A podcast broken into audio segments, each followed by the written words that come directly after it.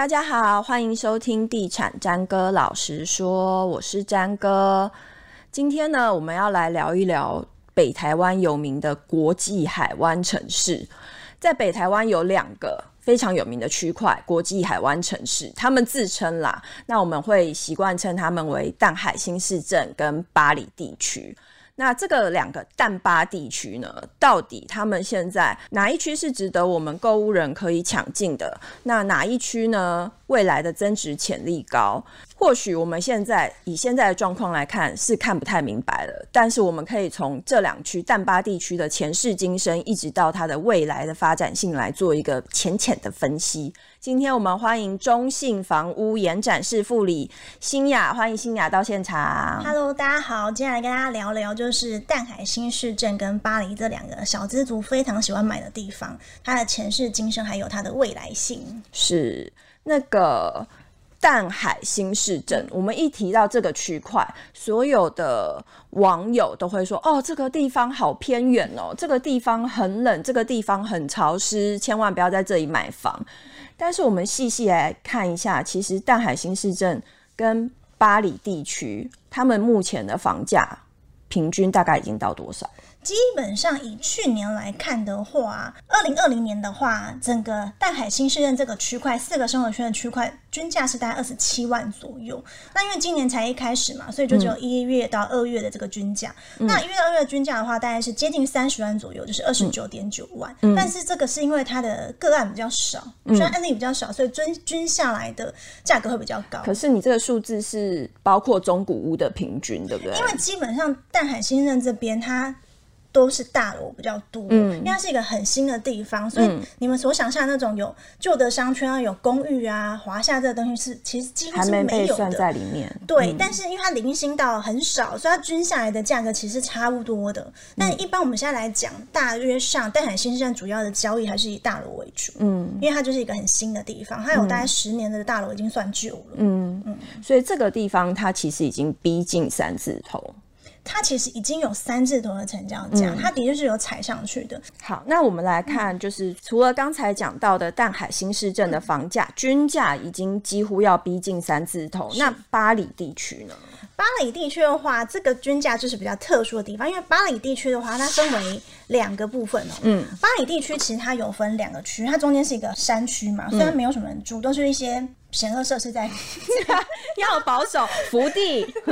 还有一些福地，还有一些祖先住的地方在这个祖先住的地方，所以他能他能住的地方发展的区域就比较比较没有像比较狭长，对，它不像淡海现在它是一整片。整个区域可以，你怎么开发就怎么开发。嗯，所以它两两块一块就是我们所谓的圣心女中边边那个，我们叫龙形生活圈嘛，嗯、就是我们所谓的巴黎左岸，就可以看到很漂亮的海岸线的巴黎左岸。嗯，另外一块就是我们所谓的，它有吃到巴黎旧市区的那个台北港特定区。台北港，嗯，那台北港特定区它这一块里面，其实还有吃到一点点就是旧市区的部分。嗯，那巴黎国小的这边，它其实没有被放放在台北港里面。嗯，那其实以价格来说的话。那一块狭长的那一块龙形生活地方，它价钱是比较高的，嗯，它均价大概是三十万，嗯，但近期内还是有开价开到什么三十五万啊，嗯，四十万这种价格，嗯，那它之所以会是一个这么高的价格，原因是因为它吃的它的景观，对，所以它有一些所谓的水岸豪宅区，就是有一些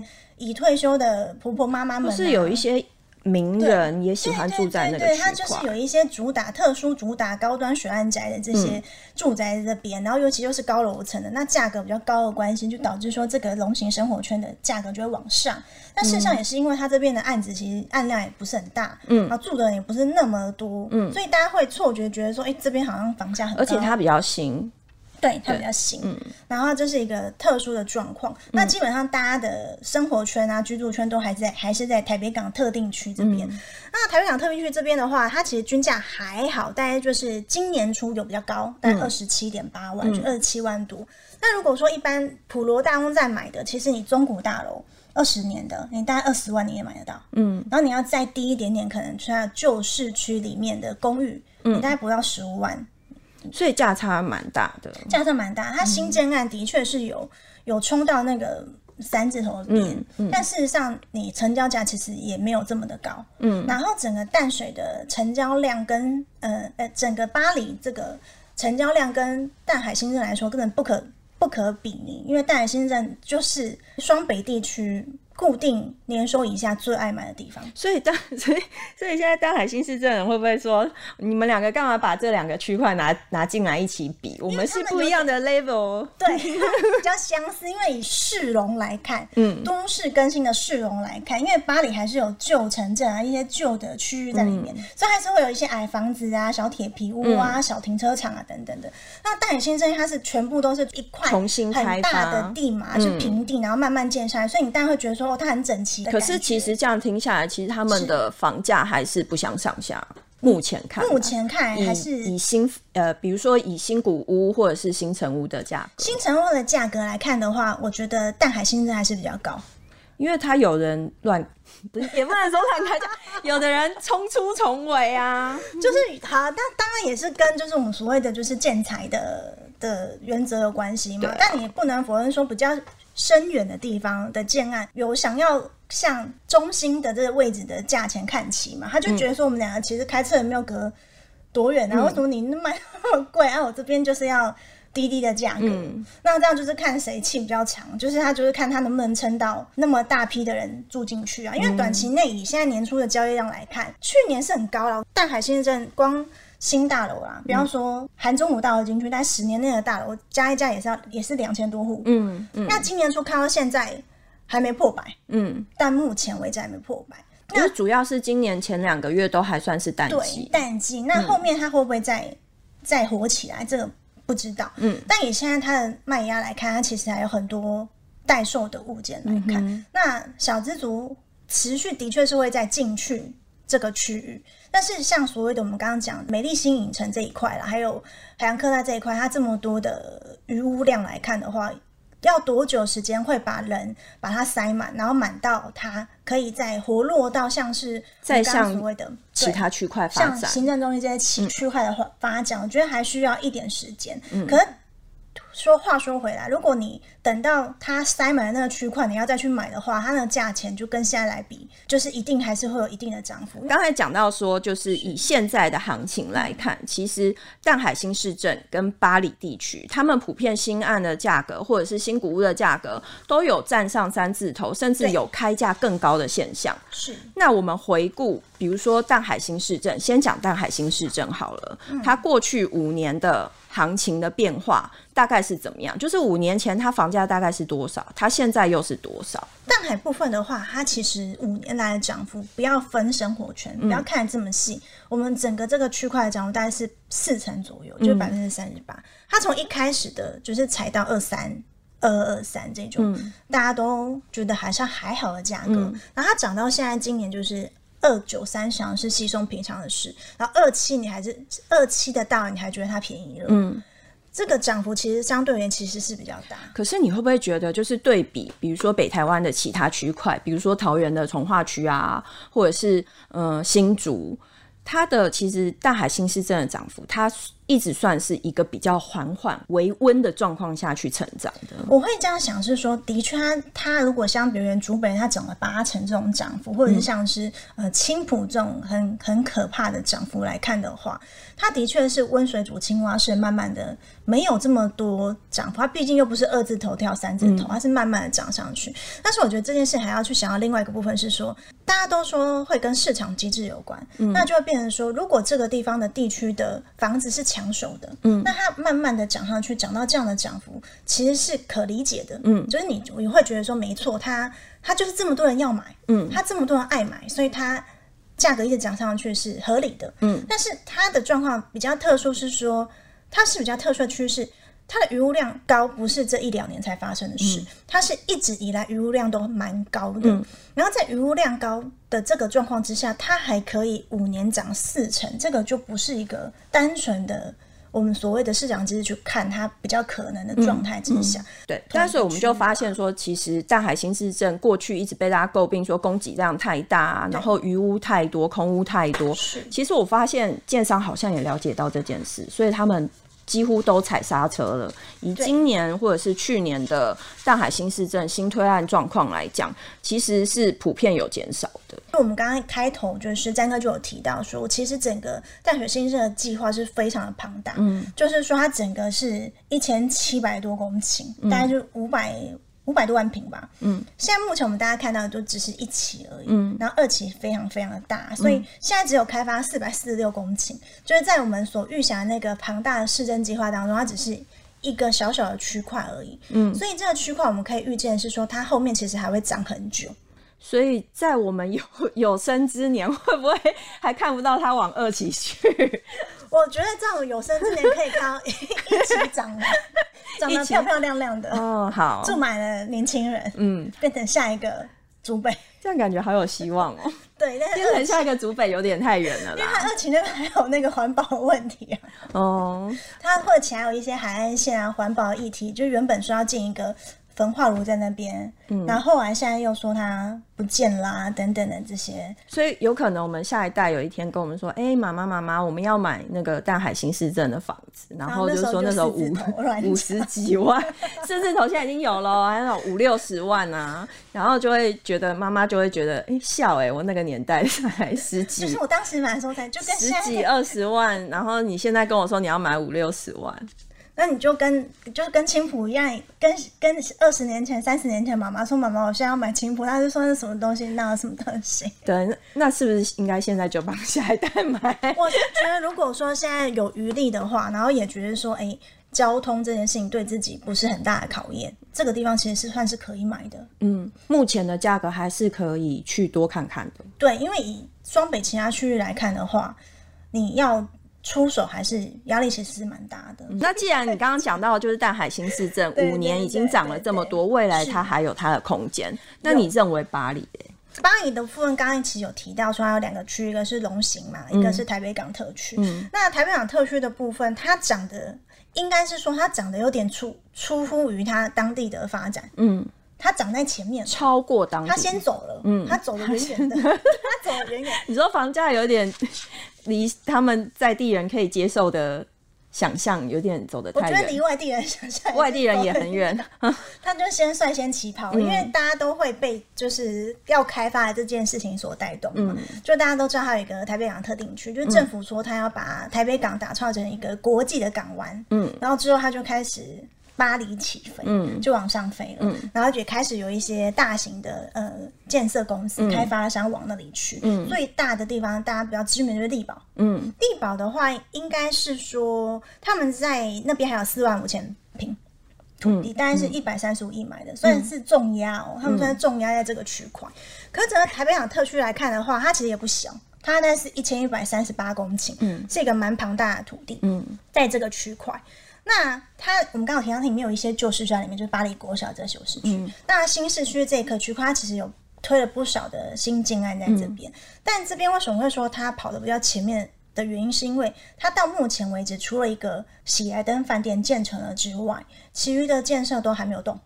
喜来登最近要开幕的那一个，对，嗯、它已经开了，它就是有先在卖了。嗯，它算是已经开幕的一个饭店。嗯，那。力宝当时进去的时候有说，他会在那边建一个商城嘛，嗯、或者饭店啊，或者一个休闲娱乐的一个中心。嗯，但目前来看，他现在还是速地一块。嗯，就是传闻中，他当时哎、欸，今年初有人问了力宝说：“哎、欸，你们怎么知道动？”嗯，丽宝说他们二零二三年就是今年要动，那、嗯、今年已经三月了。那不要催人家，啊，现在三月，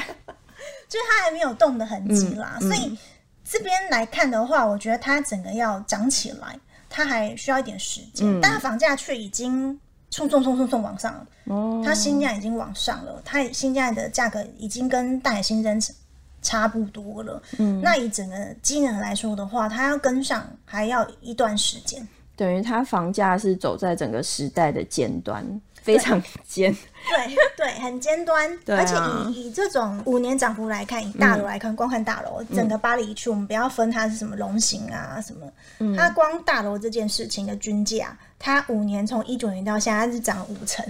嚯、哦，比大海新市镇还会涨，它涨得还更凶猛，嗯，就是它可能新案量比较多吧，它一九年的时候，它整个。大楼的价钱还没有破二十，均价都没有破二十，是一个很平实的价格。嗯，那它突然在去年开始，它就开始冲冲冲冲冲冲冲所以它等于这五层里面可能有八成或七成，它是在这两三年涨。对，而且这五成里面被拱高的价格有很多是新大楼拱高的。嗯。那你回到刚才讲那个淡海新市镇，你认为它还是有可以进驻的空间？那如果以巴黎现在这个状况呢？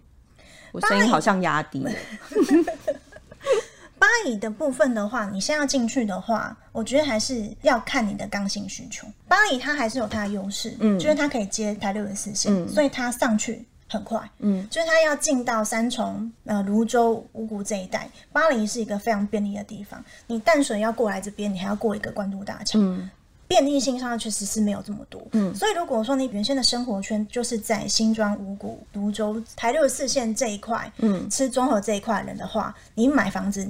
你基本上也不会跑去淡海买，嗯，你一定还是选巴黎嘛，因为上车方便，上班方便，嗯、开车方便。那所以我觉得说，也不能说，哎、欸，巴黎它就跟淡淡海新镇的比较，它就是比较弱。我觉得还是要看以整个生活圈、工作范围，以左岸这一整块的整个生活圈跟整个工作的范围里面，巴黎的确是这一片台六十四线里面，它相对发展性跟它的房价都还在属于。不是那么高的状况之下，嗯，那当然这一片人都会跑去巴黎买。嗯，其实巴黎有很多年轻人都是很新装，最后也是买不起，嗯，最后他们就去买了巴黎。反正我上六十四线我就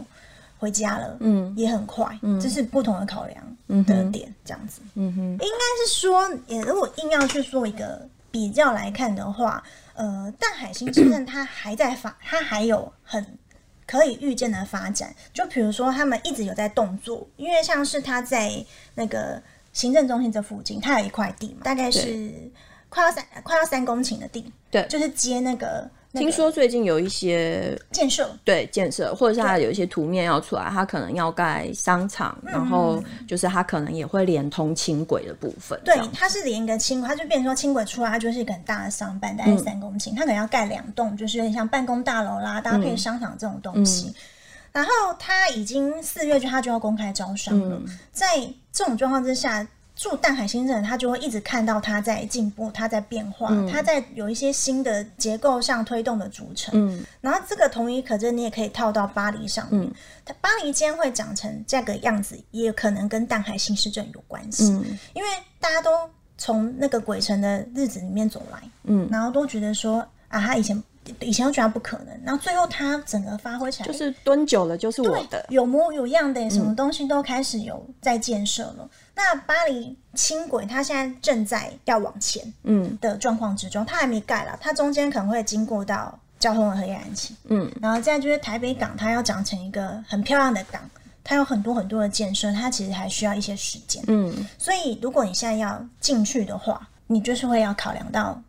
这些种种的因素来、嗯、来看嗯哼，但它它的确是有一个可预见的爆发性的一个未来的，嗯，因为它它是政府计划、国家计划，它势必会开始，嗯，只是在这个我们蹲下这个过程中，你要去考量到说，如果你是刚性需求的话，你蹲不蹲得起？嗯，那如果说你是投资考量的话。那你现在也许可以，口袋也要跟也要很深啊，因为它还也是要蹲很久的时间啊。如果自助，应该就是以以自己的考量为主。自助的话，现在考量的话，比较可可幸运的是说，巴黎它还有一些中古的大楼，嗯，就是之前它其实就已经有一些比较中古的大楼的社区已经在这里了，嗯、它价格相对就是没有这么的高，嗯，然后它也是有吃到旧市区这边的一些生活机能在，嗯、所以如果说你，呃。不想要压这么多的重压去一个新大楼的地方去买的话，嗯，其实我觉得中古大楼是一个你可以考虑的方向。嗯，那这个两个状况之下，如果我们是一般想要买房住在那个区块的人，你可以帮我们分析一下，比如说淡海新市镇跟巴黎，它的优缺点，居住环境的优缺点是什么？其实刚刚呃我们在细微上其实都有提到说他们各自的优缺点。那我们先讲缺点。缺点好。缺点这个要讲起来 哦，我。现在才我们录音时间才早上，你可以讲到晚上十点。给我来一瓶，你可以自己在这边讲，然后我就会大放厥词。巴黎的话，缺点来说，其实大家都知道巴黎是个什么什么部分。刚刚其实有提到，它有一些福地啊，有一些祖宗在的地方等等的，嗯、所以它的腹地啊，可以建的地方其实不多，因为它中间就是一个很大的山卡在这个部分，嗯、所以它整个腹地都是狭长型的。嗯，那除此之外，它有一个。个跟淡海新市镇相比，也算是比较严重的地方，就是说它离海比较近。嗯，然后大家知道离海近，它会有很多问题嘛，比如说它建材的问题啦，家里电器的部分问题啊，潮湿度啊，嗯、然后呃，建筑物可能会比较容易变得比较旧，嗯，等等这个问题是第一个。然后再来就是说它风很大，嗯，但巴黎的风不知道为什么也是。所谓的就是它离海比较近了，所以它风很大，就是所谓的风大离海近的。嗯、但近近几年其实建建造的那个技术其实是有比较进步，嗯、也许它看起来也不会不会到大家想象的那么久。但是海边的话，潮湿是一定会的。嗯、那除湿机什么都是要长期去开设，嗯、所以电费这些东西还是要加进去考量的部分，嗯、这是它主要的缺点。嗯，再就是它以目前来看的话，因为它轻轨未通车，嗯，它的大众交通还是不变。嗯，虽然它上台六十四线。就是这些所谓的很多的干道啊，连外的交通，它其实是很优秀的。嗯，但是大众来看的话，它要进到市区，它要么就是坐公车越过那个关渡大桥去红线搭捷运，嗯，要不然它就是要坐着它漫长的公车越过那个山头，然后到到泸州啊，然后这边就是从橘县这一带去，就是它的交通工具可能只有公车或者是开车，公车跟开车，它没有其他的选择，嗯。所以计程车 都已经住在那边，都是小资族啊，还要比计程车这件事情，光从诶、欸、台北一零一，然后坐计程车坐回到新庄捷运站周边就要六百块。所以你意思是说，从台北一零一坐到巴黎可能，可能要一千块？好，这个呢这个价格其实有点就不能有常常有夜生活。对，就是通常就是比较偏远的地方，然后小孩子念高中什么的，他还是有其不不便利性，除非他念圣心女中。嗯、后面的话，它还有一些所谓我们大家所谓的闲恶设施，像是除油桶啊也在这里，嗯、然后呃污水处理厂，嗯，然后跟垃圾焚化炉，嗯，都是后巴黎的这些所谓的。大家比较容易诟病的问题，比较容易去提到的问题。嗯、然后还有就是它这边的市容比较没有像淡海新生那么漂亮，嗯，就是旧市区比较多。然后这个都是他目前可以看到的，就劣势之一，就是缺点之一。嗯，嗯，好，淡海新市镇的缺点，淡海新市镇的缺点就是它塞车啊，嗯，它真的是塞的非常，它这个真的万年难解。对，它万年难解，就是他们都会说什么，它之后会有一些什么道路工程，像它有一条是讨论很久的淡北快速道路。对，没错，淡北快速道路。嗯、可是淡北快速道路究竟有没有办法去解决淡海这个交通问题？这个还是要打一个问号。那、嗯、再加上说，它这个快速道路要建也是需要一点时间。对，它好像连要开始建的。动作都还没有，基本上的话，应该是说淡江大桥，大家是说在二零二五年会完工。这催促催促小姐那边又来了。嗯、然后这个所谓的连外道路的话，二零二八，嗯，这是喊出来的时间。那、嗯、你知道二零二八到现在还有只剩五年呢？对，但是它还没有开始，因为它这个交通网，它是说什么？诶、欸，连接淡金路、中正东路跟。北投大渡路，嗯，这是一个淡北的道路工程，是蛮大的工程，但它现在还没有动工的状态。嗯，但的确，如果说它这个道路有连在一起的话，在它的串接上，再加上淡淡江大桥，把人引到从巴黎那边走六十四线，嗯，它的确是会解决它的交通问题。嗯，这可可这个又回到原点，它必须要时间去堆叠它。嗯，所以它目前的现况就是它就是塞车，你就是要塞到二零二八年它才会解决。嗯，那你可能。的选择就是坐轻轨，坐捷运。好在它有捷运，对，好在它轻轨已经通车。嗯，所以总结今天我们谈到的淡巴地区，这两个区块，其实你认真找还是可以用二字头买到稍微很蛮新的房子。对，然后呢，再来是它也是有它的增值潜力在。对，那总结所有，你认为要买进这两个区块，在这个时间点要注意些什么？其实像大海新市镇的话，如果你不是冲着全新的新建案去看的，嗯，你是冲着呃有一点年份的大楼还是很新，可能五年内的新股去看的，嗯、你现在进去是一个很好的机会点，嗯，因为这边除了新案的余屋比以外，它所有的在卖的房子其实算是蛮多的，嗯，所以你现在如果要进去的话。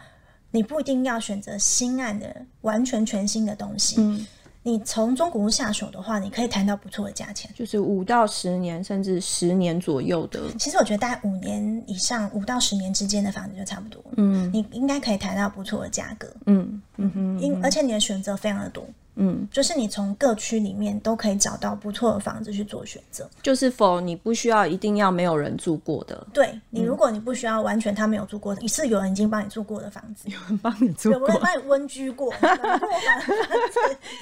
起来好可怕。有人帮你温居，朝这个地方去。而且以中古屋上来说的话，你比较容易挑到地点好的房子，嗯，因为它新建案已经。卡点对，新建案可能对它的位置可能就没有那么好，嗯、所以你现在进到机能比较好的区域，你还是有一些宝可以捡。嗯，就是有些人可能承受不住某一些压力，他可能想要把房子试出的时候，这个时间点进去是可以的。或者是淡海地区，呃，或者是巴黎地区，他可能有想要换房的人。对。对对，如果你是纯刚性需求的朋友，你现在进去是非常好的机会。好，今天谢谢新雅到节目中帮我们分享了淡巴地区到底它的前世今生，还有它近五年房价的变化，以及未来它到底值不值得投资或者是置产呢？谢谢新雅，谢谢，拜拜。